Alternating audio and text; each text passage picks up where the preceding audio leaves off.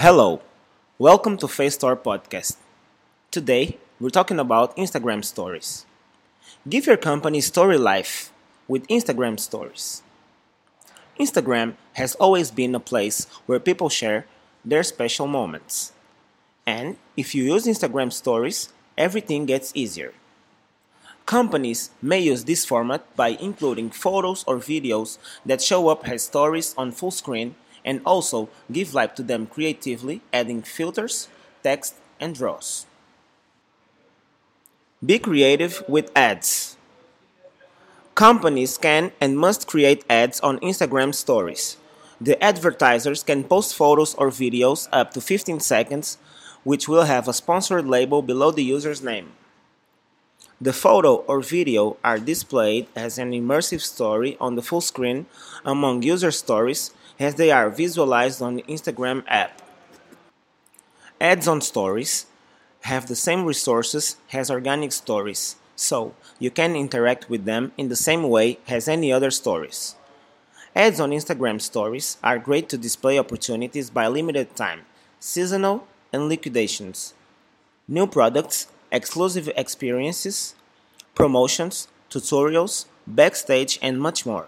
In fact, a third of the visualized stories are from companies. When you post on Instagram stories, pay attention to the following points. Use speed creatively. Multiple scenes work better. The song increases its relevance. How to create and link ads on Instagram stories. You can create an ad on Instagram stories with the following tools Ads Manager. Create a new ad or develop one using an existing post from the Facebook page or Instagram business profile. Creative Central. Create an advertising model for stories that can be shared with other people before posting for everyone. Ads API. Work with a marketing partner from Facebook to optimize and support the purchase, creation, and linking ads on API ad scale. Info for organic stories. If your company has become a business profile, you can see below the metrics for each individual organic stories using the Instagram info tool.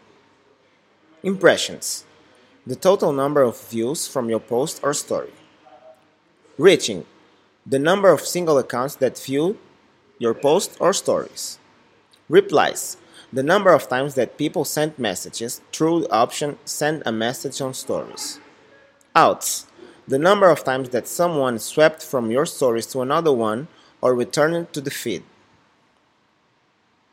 Note the info about stories are available only for posts from the last 14 days. The companies without the Instagram information resource can have access by creating a business profile. Thank you for listening our podcast and stay with us for more news.